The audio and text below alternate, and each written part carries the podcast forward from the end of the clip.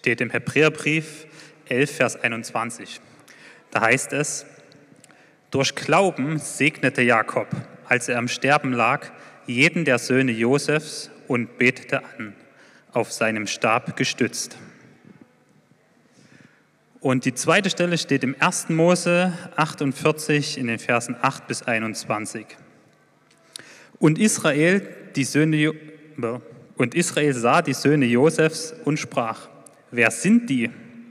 Josef antwortete seinem Vater, es sind meine Söhne, die mir Gott hier gegeben hat. Er sprach, bringe sie her zu mir, dass ich sie segne. Denn die Augen Israels waren schwach geworden vor Alter und er konnte nicht mehr sehen. Und er ließ sie herzutreten und küsste und herzte sie. Und Israel sprach zu Josef, siehe, ich habe dein Angesicht gesehen, was ich nicht gedacht hätte. Und siehe, Gott hat mich auch deine Söhne sehen lassen. Und Josef nahm sie von seinem Schoß und verneigte sich vor ihm zur Erde.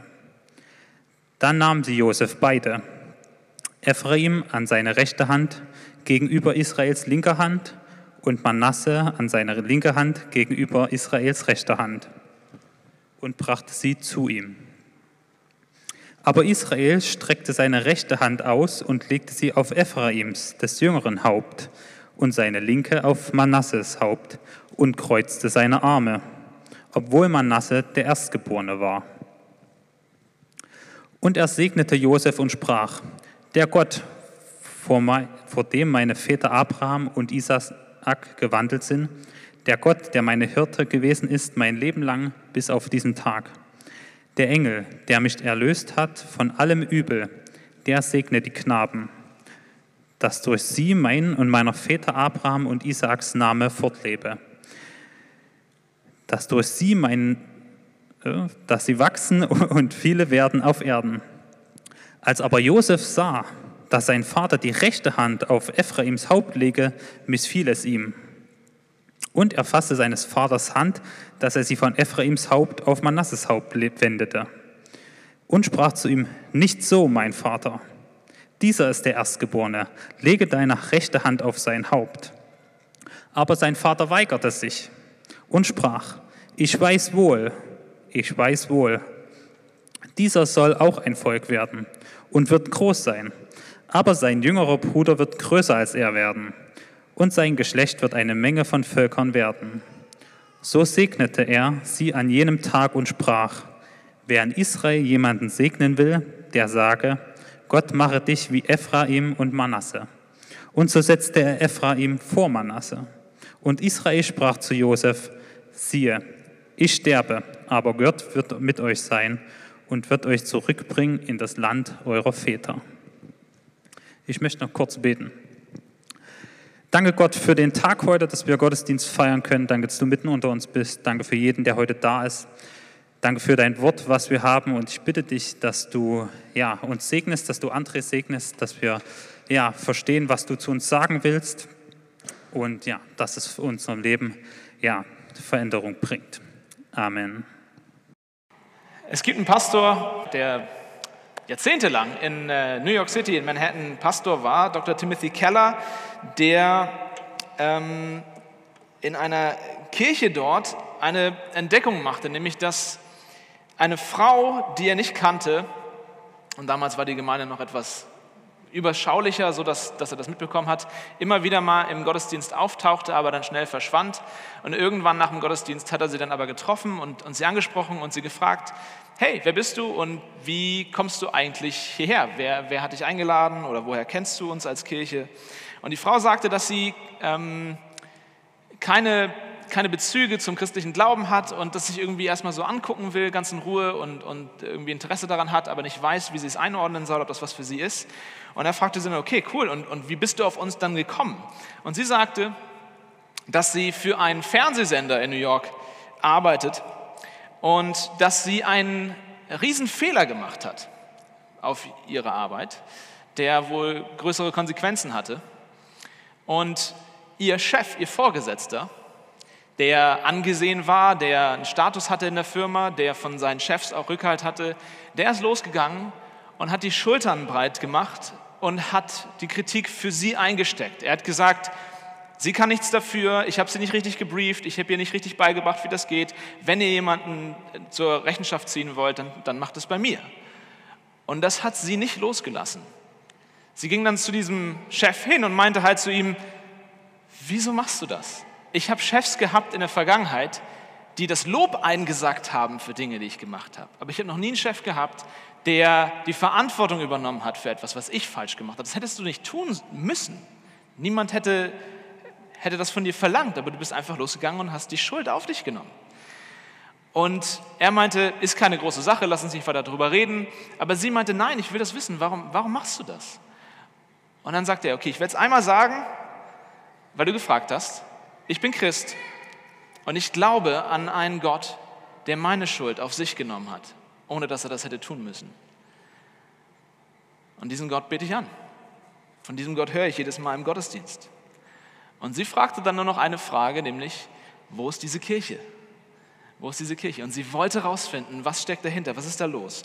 was diese Frau dazu gebracht hat, sich dem christlichen Glauben zu nähern und dem auf den Grund zu gehen, rauszufinden, was dahinter steckt, ist, dass sie die Kraft des Evangeliums und die Kraft der Gnade erfahren hat. Sie hat erlebt, was für einen Unterschied das Evangelium oder was für einen Unterschied Gnade im Leben eines Menschen macht. Sie hat es gesehen im, im Leben dieses Vorgesetzten. Und es ist, ist wichtig, dass wir niemals verwechseln. Das Evangelium von Gottes Gnade ist eine Botschaft, ist eine Nachricht, ist, ist die Nachricht von etwas, was schon passiert ist. Jesus hat etwas getan, Gott hat etwas getan. Daran glauben die, die Christen, dass, dass da etwas passiert ist, was nichts damit zu tun hat, was wir tun und was wir leisten. Das wird häufig verwechselt, dass wir denken, die christliche Botschaft ist, sei ein guter Mensch, streng dich mehr an, tu Gutes. Das ist nicht das Evangelium. Das Evangelium ist die Botschaft davon, dass Gott etwas getan hat. Für uns.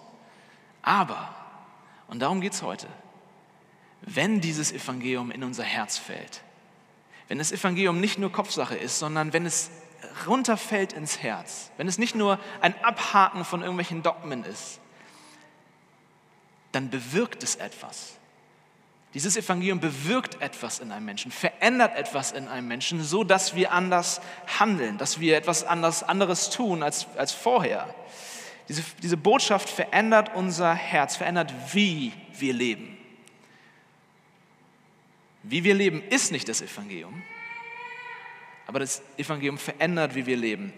Wir haben heute das letzte Porträt in unserer Predigtreihe. Wir, wir sind durch den Hebräerbrief Kapitel 11 gegangen, wo all die großen Leute des Glaubens sind, aufgelistet werden, die, die, die, die ersten Gläubigen der Bibel, die ersten Gläubigen des jüdischen Volkes, die werden dort alle aufgelistet und es wird uns gezeigt, wie sie geglaubt haben und wie, was wir davon lernen können. Und wir sind damit durch das ganze Buch Genesis gewandert, also das erste Buch in der Bibel, 1. Mose, und haben uns all diese Leute angeguckt. Und heute kommen wir zum letzten Porträt, was wir uns in dieser Predigtreihe angucken werden. Danach werden wir davon erstmal eine Pause machen. Wer weiß, vielleicht in ein paar Jahren machen wir dann da weiter, wo wir aufgehört haben. Aber jetzt kommt dieses letzte Porträt. Und diese Porträts dieser Gläubigen sind so eine Art Best-of. Wir sehen hier die großen Geschichten der Bibel, die bekanntesten Geschichten zum Großteil, die in der Bibel sind. Und wenn wir uns jetzt diesen Jakob angucken, um den es heute geht. Letztes Mal haben wir auch schon ein bisschen über ihn gehört.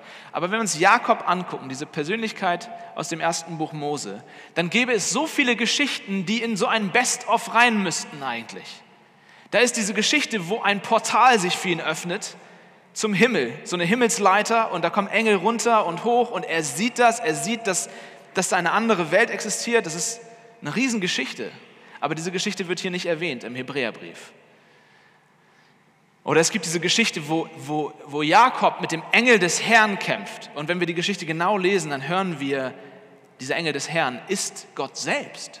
Also Jakob kämpft mit Gott, hat einen Ringkampf mit Gott selbst. Krasse Geschichte. Aber auch diese Geschichte wird hier nicht erwähnt, sondern es wird uns in diesem Best-of der Gläubigen diese Geschichte erzählt von, von dieser Segnung, wo, wo, wo Jakob seine Enkel segnet. Wo man sich fragt, sag mal, das ist jetzt nicht so spannend eigentlich. Das ist jetzt nicht so der, der Kracher in, der, in den Geschichten Israels.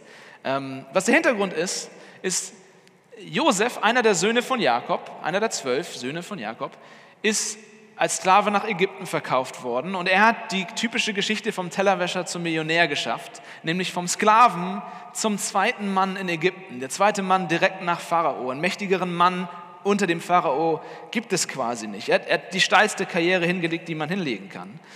Und jetzt am Ende des Lebens von Jakobs trifft er endlich seinen Sohn wieder, nach Jahren, wo er dachte, dass sein Sohn Josef verloren wäre. Und Josef ist der Retter seiner Familie. Er ist jetzt so ein mächtiger Mann, dass er sich um seine Familie kümmern kann, dass er sie versorgen kann. Sie leben in der Hungersnot und er, und er kommt rein und er kümmert sich um seine Familie. Und jetzt treffen sich Jakob und Josef noch ein letztes Mal. Jakob freut sich, seinen Sohn endlich wieder zu haben. Und Josef bringt seine Enkel mit und Jakob segnet seine Enkel und, und, und, und gibt ihnen nochmal diesen Segen mit, kurz bevor er stirbt. Und wir müssen ehrlich sagen, das ist jetzt wirklich nicht die spannendste Geschichte auf den ersten Blick. Was Jakob hier tut und was er erlebt, ist nicht so spannend wie all die Wundergeschichten, die er vorher erlebt hat. Aber wie Jakob in dieser Situation handelt, ist ein unglaublich starkes Beispiel dafür, wie der Glaube ein Herz verändern kann.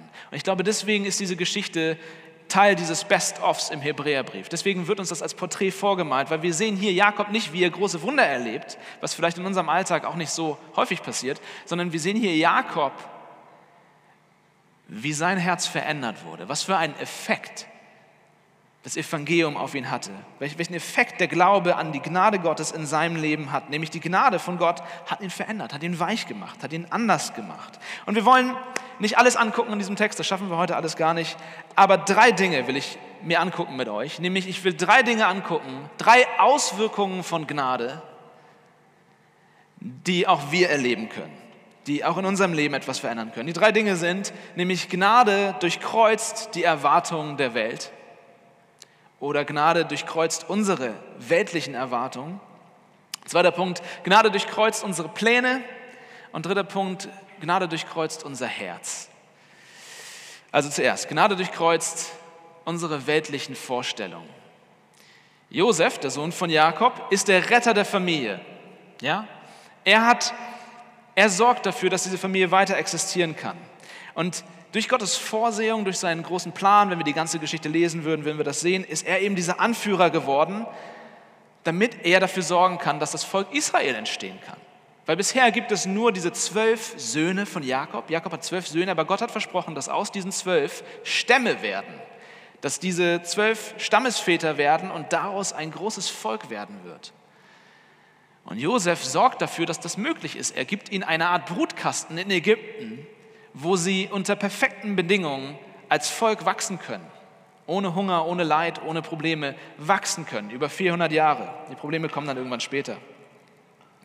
Und weil Josef dieser Retter ist der Familie, dieser Versorger ist dieser Familie, ist er quasi zum, zum Anführer geworden, zum Clanführer geworden der Familie. Er ist jetzt der mächtigste Mann der Welt und deswegen ist er der Clanführer. Und was Jakob macht, ist, er stärkt die Position von Josef in der Familie, indem er seine beiden Kinder, also die Enkel von Jakob, Manasse und Ephraim, also Jakob, Josef, Ephraim, Manasse, ja, die, die beiden adoptiert Jakob. Also der Opa adoptiert seine Enkel. Warum macht er das?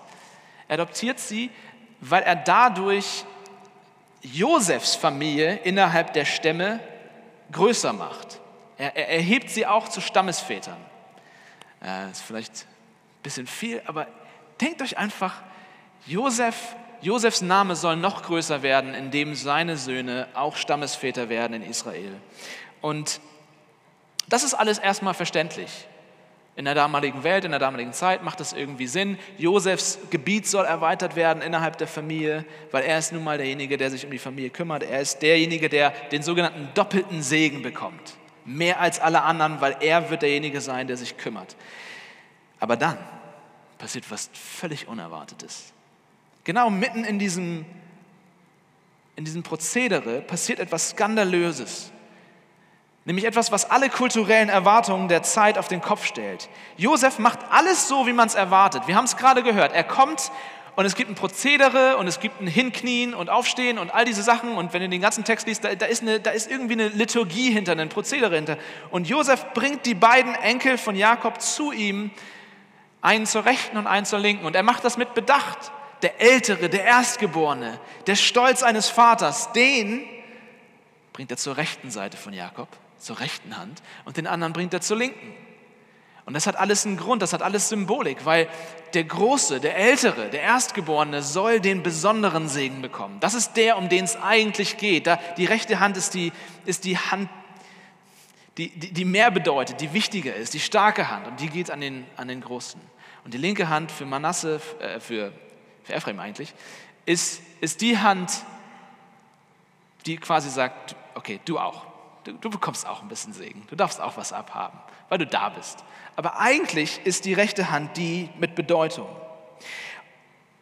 Und Josef fädelt alles richtig ein, das Prozedere wird eingehalten, die Zeremonie läuft genauso, wie es soll. Und mittendrin der halbblinde Jakob macht Folgendes. Er kreuzt die Arme. Er tut etwas Unerwartetes. Er kreuzt die Arme und er segnet den Jüngeren mit der rechten und den Älteren mit der linken Hand. Der jüngere Sohn bekommt den besonderen Segen. Der kleinere Bruder, der unwichtigere Bruder, er bekommt die Hand, die eigentlich für den Erstgeborenen, für den wichtigen Bruder bestimmt ist. Und damit stellt Jakob all unsere Erwartungen und die Erwartungen der Welt damals auf den Kopf, konfrontiert, konfrontiert unsere Vorstellungen, unsere Erwartungen. Er erhebt den kleineren, den unwürdigeren. Warum macht er das? In der damaligen Welt ist es ein Skandal. Warum tut er das? Wir müssen daran denken, dass es ein historischer, historischer Moment für das Volk Israel. Das Volk gibt es noch nicht. Über 400 Jahre in Ägypten wird dieses Volk jetzt wachsen aus diesen zwölf Stämmen.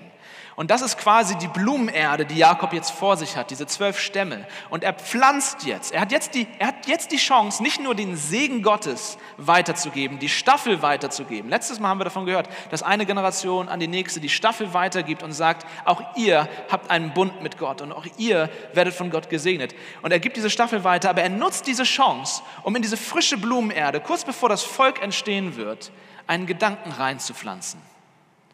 So wie bei dem Film Inception. Ja? Er, er pflanzt da diesen, diesen Gedanken rein, der, der, der, der sie bestimmen soll als Volk. Er nutzt diese Chance. Und was ist dieser Gedanke? Dieser Gedanke ist, Gott ist ein Gott der Gnade. Gott ist ein Gott, der die Arme kreuzt. Jakob will, dass, sein, dass das Volk, das aus ihm entsteht, das kapiert, dass Gott unsere Wertvorstellungen auf den Kopf stellt, dass Gott ein Gott ist, der das Schwache erwählt, der das Unwürdige erwählt, der das Unangesehene ansieht.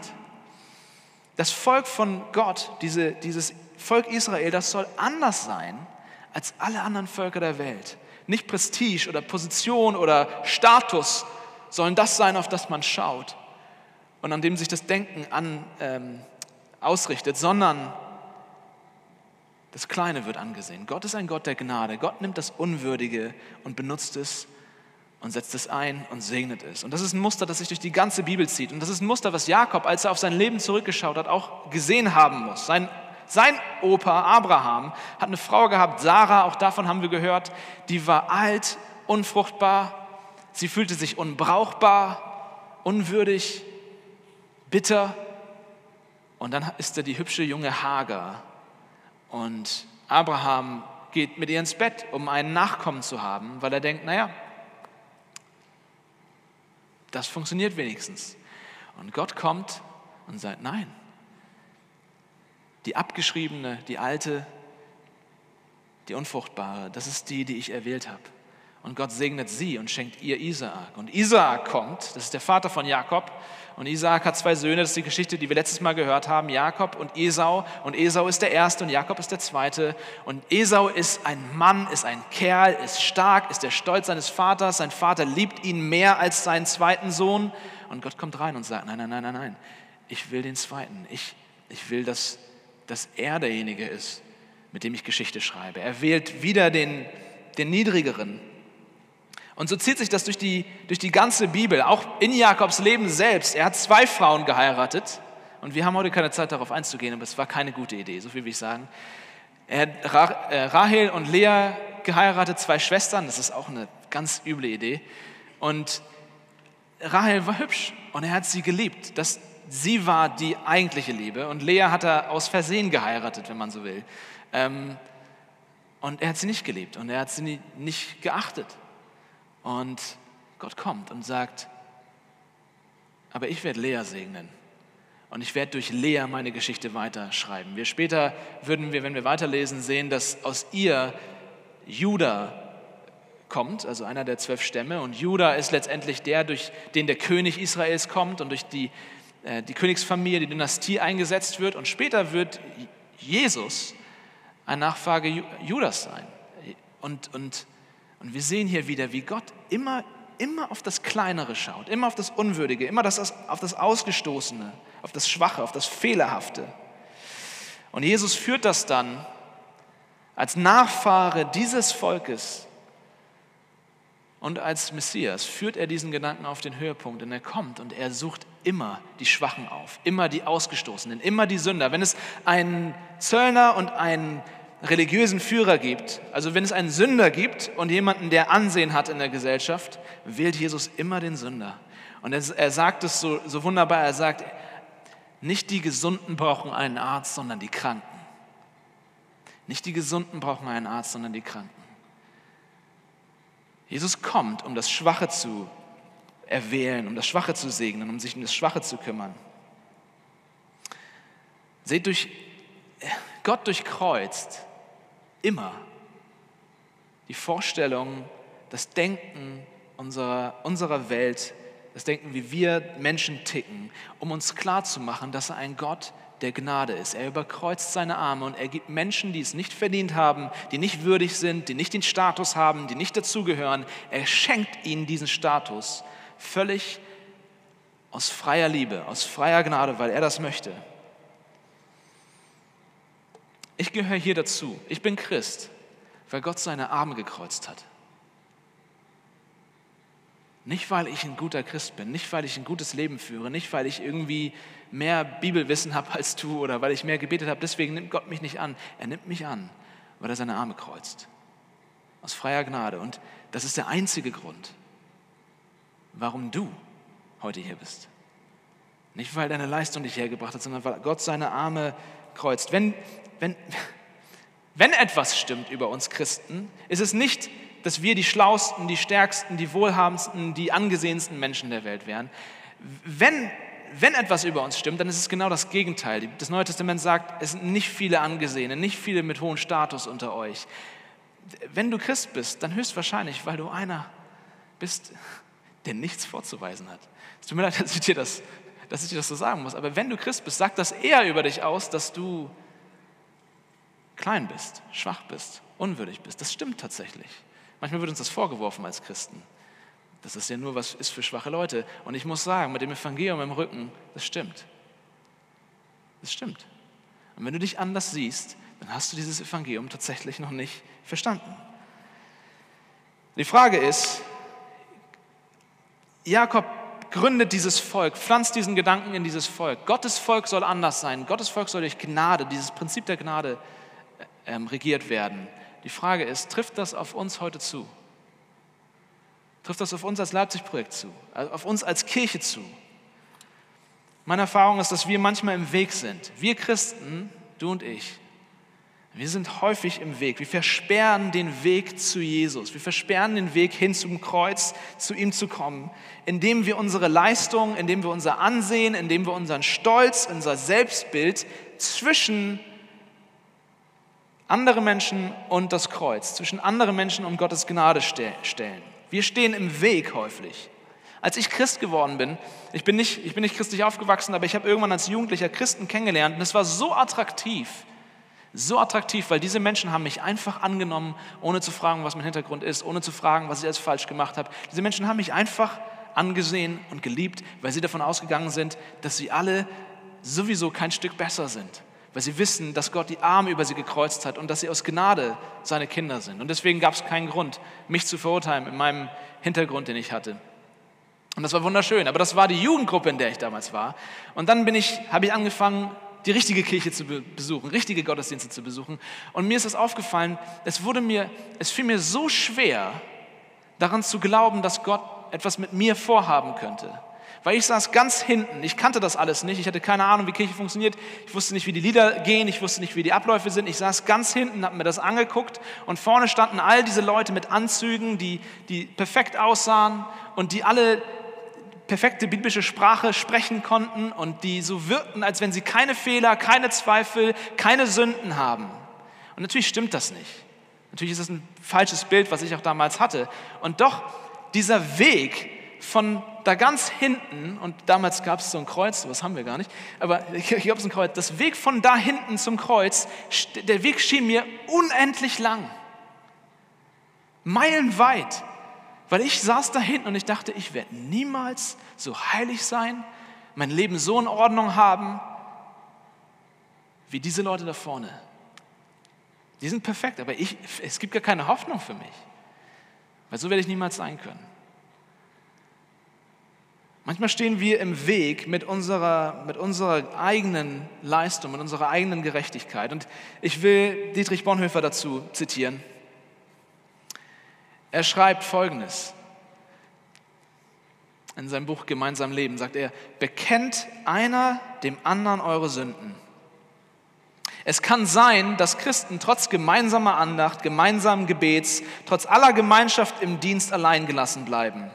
Dass der letzte Durchbruch zur Gemeinschaft nicht erfolgt, weil sie zwar als Gläubige, als fromme Gemeinschaft miteinander haben, aber nicht als die Unfrommen, als die Sünder. Die fromme Gemeinschaft erlaubt es ja keinem Sünder zu sein. Darum muss jeder seine Sünde vor sich selbst und vor der Gemeinschaft verbergen. Wir dürfen nicht Sünder sein. Unausdenkbar das Entsetzen vieler Christen, wenn auf einmal ein wirklicher Sünder unter die Frommen geraten wäre. Darum bleiben wir mit unseren Sünden allein in der Lüge und der Heuchelei, denn wir sind nun mal Sünder. Hörst du, was er sagt? Verstehst du, was er sagt? Leute, wenn wir das Leipzig-Projekt hier ernst meinen, dann muss Gnade der bestimmende Gedanke sein. Dann, dann müssen wir als Sünder auch zusammenkommen. Dann müssen wir verstehen, dass wir, dass wir alle nur hier sind, weil Gott seine Arme kreuzt. Und es ist nicht ein, der Gedanke, den Jesus uns beibringen will, ist nicht, hey, wenn du dein Leben in Ordnung hast und wenn du ein guter Mensch bist, dann kümmere dich um die Leute, die schwächer sind als du und so weiter. Das ist ein netter Gedanke der Barmherzigkeit, aber das, ist, das trifft nicht den Punkt eigentlich. Es ist mehr als das. Das Evangelium ist mehr als das. Das Evangelium sagt dir nämlich, du bist nicht ein toller Mensch, der sein Leben in Ordnung hat und du sollst dich jetzt nicht um die anderen kümmern, sondern es sagt dir, du bist genauso unwürdig wie alle anderen. Und Gott hat seine Arme gekreuzt und dich völlig ohne deine eigene Leistung, ohne deinen eigenen, dein eigenes Zutun adoptiert gesegnet, angenommen. Es, ist, es stellt dich, das Evangelium verändert dich, weil es dich auf die gleiche Stufe mit all den anderen stellt. Und deswegen frage ich dich, in deinem Kollektiv, das sind unsere Kleingruppen, was für eine Gruppe ist das? Wie homogen seid ihr als Gruppe? Sind in deinem Kollektiv oder sind in deinem Freundeskreis hier in der Kirche Menschen, die anders sind als du, die aus einer anderen Schicht kommen, oder suchst du dir die Freundschaften spezifisch aus danach, wer prominent ist in der Kirche und wer angesehen ist, von wem du was haben kannst? Was für einen Blick hast du auf die Menschen, die, die hier in dieser Kirche sind? Letztens habe ich irgendwie gehört, da meinte jemand, die Gruppe, ich kann mit meinem Kollektiv nicht so viel anfangen, weil das Leute sind, die so komplett anders sind als ich. Und ich sagte, gut, das soll so sein. Das ist der Gedanke des Ganzen. Dass, dass, dass du dir nicht einfach nur deine Schicht, deine homogene Gruppe raussuchst und dich dann besser fühlst, weil ihr alle gleich seid, sondern, sondern dass wir mit Augen der Gnade sagen, hey, da ist jemand, der ist komplett anders als ich, der hat vielleicht Probleme, die habe ich nicht, aber ich weiß, Gott hat mich genauso aus Gnade angenommen und ich will diese Person genauso aus Gnade annehmen. Und ich will zulassen, dass wir hier als Sünder zusammenkommen, dass wir nicht eine Maskerade haben und, und uns besser stellen und besser tun, als wir sind, sondern dass wir ehrlich miteinander sind. Und das, und das schafft so eine süße, wunderbare Gemeinschaft, wenn das passiert. Wenn die, wenn die Sünder, verzeiht, dass ich dieses Wort so benutze, aber wenn die Sünder das Gefühl haben, dass sie da sein dürfen. Wenn sie nicht das Gefühl haben, dass sie ausgeschlossen werden, dass kein Platz für sie ist, das wird so eine süße, wunderbare Gemeinschaft, weil dann darfst du auch Sünder sein. Zweiter Punkt, Gott durchkreuzt, durchkreuzt unsere Pläne. Das geht relativ schnell, es ist relativ offensichtlich. In der Geschichte können wir sagen, Jakob funktioniert ein bisschen wie Gott als Vater und Josef ist so ein bisschen ein Bild für uns. Josef, Josef guckt sich an, was sein Vater macht. Er, er überkreuzt die Arme und es gefällt ihm überhaupt nicht. Es gefällt ihm gar nicht. Josef hat sich das Ganze überlegt, er hat dieses Protokoll eingehalten, er hat alles richtig gemacht, er hat die Schritte so befolgt, wie man es machen muss. Und jetzt kommt sein tatternder alter Vater, der halb blind ist und vermasselt das alles, weil er so schlusig ist und weil er, weil er irgendwie nicht hinkriegt, wer jetzt nun wer ist von seinen Enkeln. Wahrscheinlich denkt sich Josef so, was, was ich mir auch häufig gedacht habe, dass meine Mutter hat uns, mein, mein Bruder und mich immer verwechselt und das hat mich immer genervt. Und er denkt, ah, oh, schon wieder. Und er greift ein. Er greift ein, nimmt die rechte Hand und sagt, andere Seite, Vater. Und es kommt dann dieser Ausruf von ihm, er sagt, nicht so, so nicht. Du machst es falsch, Vater. Und er korrigiert seinen alten Herrn. Ich kann das so gut verstehen. Wie oft bete ich zu meinem Vater im Himmel? Und ich sage ihm, ich habe das getan und das getan und jetzt müsste eigentlich nur noch das passieren und dann wäre es perfekt. Oder ich bete Gott, hey, das und das und das sind meine Anliegen. Ich habe dir das jetzt alles schon mal ausgebreitet. Ich erkläre dir genau, wie ich es haben will. Du musst am Ende nur noch unterschreiben. Alles, was du tun musst, Gott, ist noch deinen Segen dazugeben. So, nur noch hier unten dein kleines Kürzel und dann sind wir dann Amen und weiter. Gott, Punkt 1, 2, 3, mach das bitte so. Und dann kommt Gott und überkreuzt seine Arme. Und ich denke, Gott, es war alles so perfekt. Ich habe mich an alles gehalten. Ich habe es alles richtig gemacht. Ich, ich bete doch richtig. Was willst du von mir? Und Gott sagt, ich weiß. So schön dieser Moment, wo, wo Jakob in dem Text sagt, ich weiß, mein Sohn, ich weiß. Ich weiß, was ich tue. Josef flippt aus und sagt, was machst du da? Und, jo und Jakob sagt nur ganz kühl, ich weiß. Du denkst, dass du weißt, was richtig ist. Du denkst, dass du den richtigen Weg hast. Du denkst, dass du das alles raus hast, was Gott tun soll. Aber Gott steht da und sagt, ich weiß, was ich tue. Wow, was für eine Ruhe. Ich weiß, was ich tue. Gott kreuzt seine Arme auch häufig und zerschmettert damit, durchkreuzt damit unsere eigenen Pläne. Hat ein Gott, hat der Gott, an den du glaubst, das Recht, dir zu widersprechen? Hat er das Recht, deine Pläne zu durchkreuzen, dir etwas zu sagen, was dir nicht gefällt, etwas zu tun, was dir nicht gefällt? Darf dein Gott deine Pläne durchkreuzen? Und das sage ich nicht in, ich meine das nicht hart. Ich weiß, wie, wie weh das tun kann, wenn Gott die Arme überkreuzt und wie es uns fertig machen kann, wenn deine Pläne nicht so aufgehen.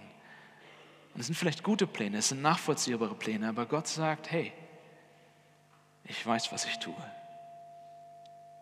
Ich weiß, was ich tue. In Vers 15, da bringt Jakob dieses Bild davon, dass er sagt, hey, ich schaue auf mein Leben zurück und mein Gott ist mein Hirte, der mich führt und das ist spannend, weil Jakob ist selbst Hirte. Das heißt, er, nimmt dieses Bild aus seinem eigenen Berufsleben und er, er weiß, dass diese Schafe dumme Tiere sind, die nicht wissen, wo sie hingehen, die immer denken, dass sie den richtigen Weg kennen, aber dann immer in die Irre gehen. Schafe sind so dumme Tiere. Und am Ende seines Lebens guckt Jakob zurück und es ist das erste Mal, dass dieses Bild des Hirtens auftaucht im, im Alten Testament. Und er sagt, ich schaue auf mein Leben zurück und jetzt erkenne ich, mein Gott hat mich immer geführt. Ich dachte immer, dass ich den Weg kenne. Und Jakob war so einer, der immer den Weg selbst gebahnt hat. Aber jetzt schaue ich zurück und ich weiß, ja, mein Herr ist ein Hirte, der mich führt.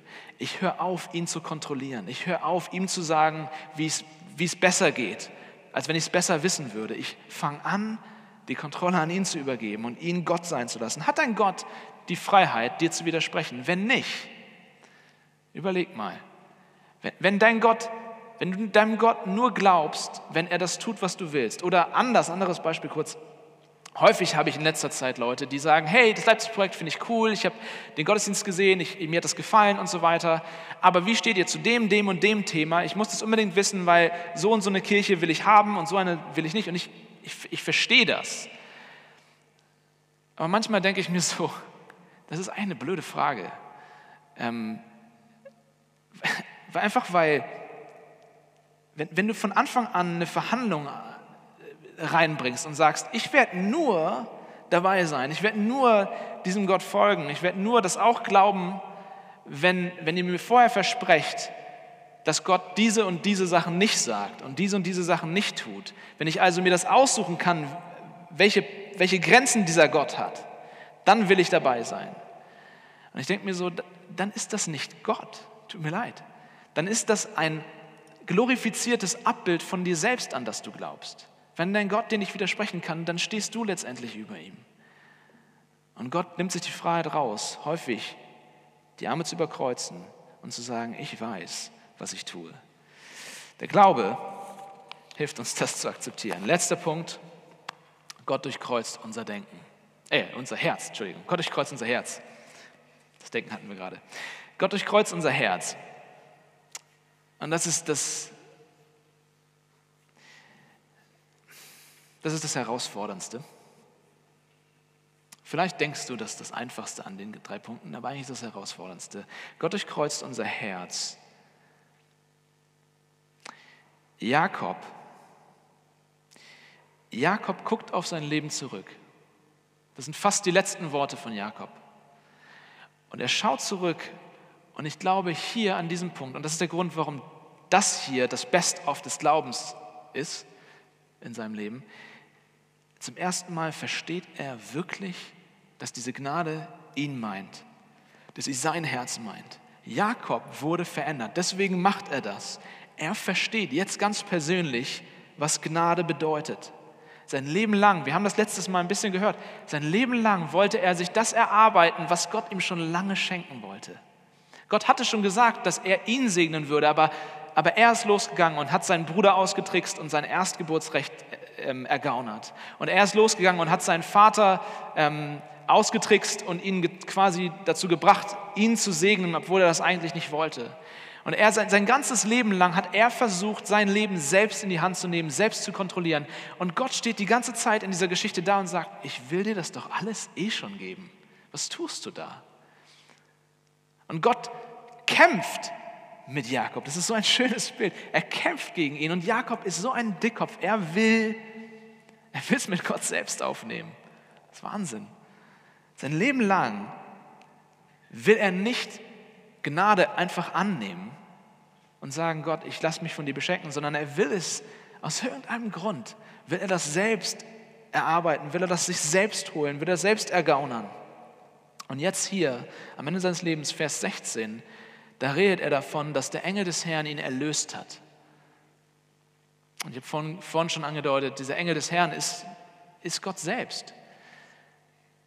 Gott, Gott hat mich erlöst.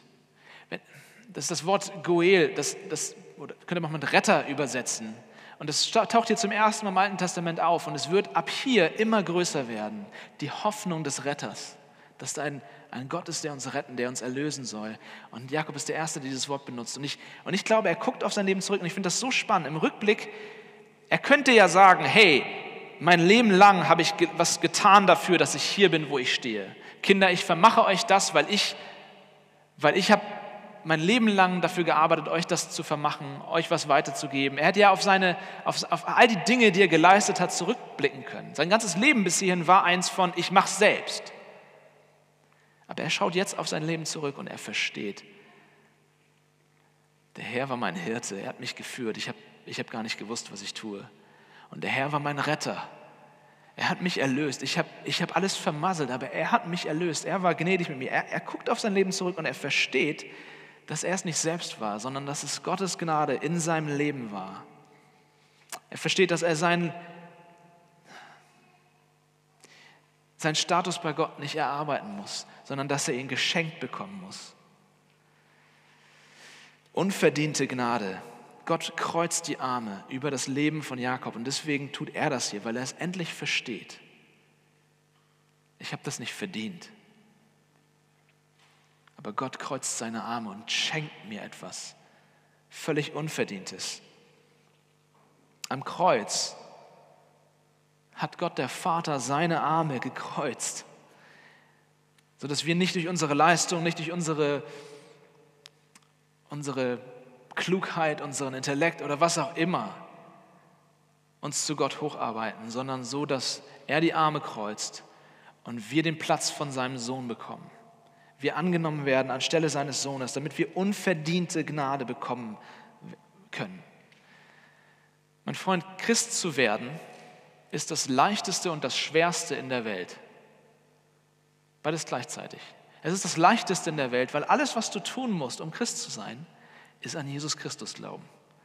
Und daran, dass am Kreuz Gott seine Arme gekreuzt hat. Dass er dich annimmt, dass er dir einen Status gibt, den du eigentlich nicht verdient hast, dass du vertauscht wirst mit seinem Sohn. Du musst nicht mehr tun, als an, an das zu glauben. Das ist super einfach. Es ist nicht so kompliziert. Und gleichzeitig ist es das Schwerste in der Welt, weil das bedeutet, dass du alles andere, dein Stolz, dein Selbstbild, deine Selbstgerechtigkeit, deine eigene Leistung, dass du all das loslassen musst. Und das ist das Schwerste für uns Menschen. Das ist das Schwerste, was, was wir tun können. Im Programm findet ihr dieses Zitat von Karl Barth. Er sagt, wir glauben nicht aus eigener Vernunft und Kraft. Wer wirklich glaubt, der weiß das. Das größte Hindernis des Glaubens ist schlicht immer wieder der Hochmut und die Angst unserer menschlichen Herzen. Wir möchten nicht von Gnade leben. Dagegen lehnt sich etwas in uns energisch auf. Wir möchten nicht begnadigt sein, sondern im besten Fall uns selbst begnadigen. Wir möchten, wir möchten nicht abhängig von Gnade sein. Der Hauptgrund, warum Menschen nicht Jesus nachfolgen, sind, sind meiner Meinung nach nicht intellektuelle Gründe. Wir müssen uns um die kümmern, wir müssen gucken, macht das alles Sinn, verstehe ich alles. Machen wir gerne. Aber das ist nicht der Hauptgrund, warum Menschen nicht anfangen, an Jesus zu glauben. Der Hauptgrund ist, dass wir so stolz sind, dass wir nicht von Gnade leben wollen. Dass wir nicht zulassen wollen, dass wir, dass, dass, dass wir akzeptieren, Gott musste die Arme kreuzen. Ich habe das nicht mir selbst erarbeitet, sondern Gott hat seine Arme gekreuzt. Das ist unverdient. Das wollen wir nicht. Da lehnt sich was auf. Da lehnt sich einfach was auf. Ich, und ich muss euch sagen, das ist jetzt nicht einfach nur für Leute, die, die sich mit dem Glauben auseinandersetzen zum ersten Mal. Das ist für dich, wenn du schon 10, 20 Jahre Christ bist. Weil dieser Weg, diese 30 Zentimeter oder 20 Zentimeter vom Kopf bis ins Herz sind so lang. Es ist so eine lange Strecke.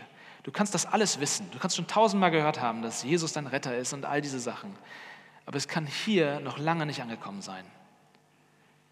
Es ist schön, dass du die Botschaft kennst, aber hat das Evangelium, hat Gnade dein Herz verändert? Verändert es, wie du lebst, wie du denkst, wie du tickst? Jakob am Ende seines Lebens, es hat ihn 147 Jahre äh, gekostet, um an diesen Punkt zu kommen. Ich wünsche dir, dass du es früher, dass du es früher erlebst. Ich wünsche mir, dass ich es früher erlebe. Ich, ich erlebe das nämlich gerade ganz, ganz stark. Ähm, ich ähm, in den letzten Monaten gab es mehrere Situationen, wo ich mich gefragt habe, ob ich eigentlich äh, tauge als Pastor. Und ähm, wo es mehrere Situationen gab, wo ich Fehler gemacht habe, wo ich Menschen verletzt habe oder einfach falsche Entscheidungen getroffen habe. Und, und bei mir ist es so, ich, ich mein Selbstbild ist, und das hat mir Gott in den letzten Monaten sehr stark gezeigt, ist sehr, sehr daran gebunden, was für eine Performance ich abgebe. Wenn ich eine gute Predigt halte, wenn ich ein guter Pastor bin, dann geht es mir gut und dann nehme ich meinen Wert daraus. Und dann erhebe ich mich auch über andere und bin stolz darauf, wer ich bin. Das ist das Problem an der Geschichte. Und wenn ich versage, wenn ich das Gefühl habe, ich habe echt Unsinn erzählt heute oder ich falsche, einfach falsche Entscheidungen treffe, dann, dann falle ich in ein tiefes Loch und denke, Gott kann nichts mit mir anfangen. Ich verdamme mich selber. Und das ist, das ist dieser Fluch, unter dem wir alle leben. Dass wir hin und her springen zwischen diesem Stolz und dieser Angst, dass wir nicht genug sind. Und, ähm, und das gilt für mich genauso wie für jeden anderen. Und ich habe in den letzten Monaten öfters eben ins Klo gegriffen und Gott hat mich demütigen müssen und mir zeigen müssen. Und Das ist so schmerzhaft und wunderschön gleichzeitig. Ich weiß nicht, ob ihr das nachvollziehen könnt, aber ich kam an diesen Punkt, wo ich echt dachte, ich schmeiß hin, ich lasse das hier. Gott, du brauchst jemanden besseren für diesen Job. Und dann bin ich in mein Selbstmitleid gegangen und, und habe mich, hab mich selbst umarmt und all diese Sachen. Und dann kommt Gott und er sagt mir, weißt du, André, ich habe dich nie geliebt, weil du so ein guter Pastor bist. Und ich höre auch nicht auf, dich zu lieben, wenn du keiner bist. Meine Gnade liegt nicht in dir begründet. Meine Gnade liegt in mir begründet. Und ich kreuze meine Arme und nehme dich an und benutze dich und segne dich und liebe dich und verwende dich in meinem Reich, nicht weil du so großartig bist, sondern weil ich so gnädig bin. Und es fällt mir so, so schwer, das anzunehmen. Es fällt mir so schwer, das anzunehmen. In mir ist dieses, dieser Josef drin, der sagt, so nicht. So nicht, Gott. Das ist, so kannst du es nicht machen. Aber Gott sagt, ich weiß auch hier, was ich tue. Lass mich gnädig sein mit dir. Ich wünsche dir das auch. Das ist ein lebenslanger Prozess. Ich lerne das gerade erst immer, also ich wünschte, ich hätte das, wüsste das alles schon. Ich weiß es im Kopf schon seit Jahrzehnten. Aber hier im Herzen, da geht das so langsam rein. Und ich wünsche es dir, dass auch du diese Gnade erlebst. Amen.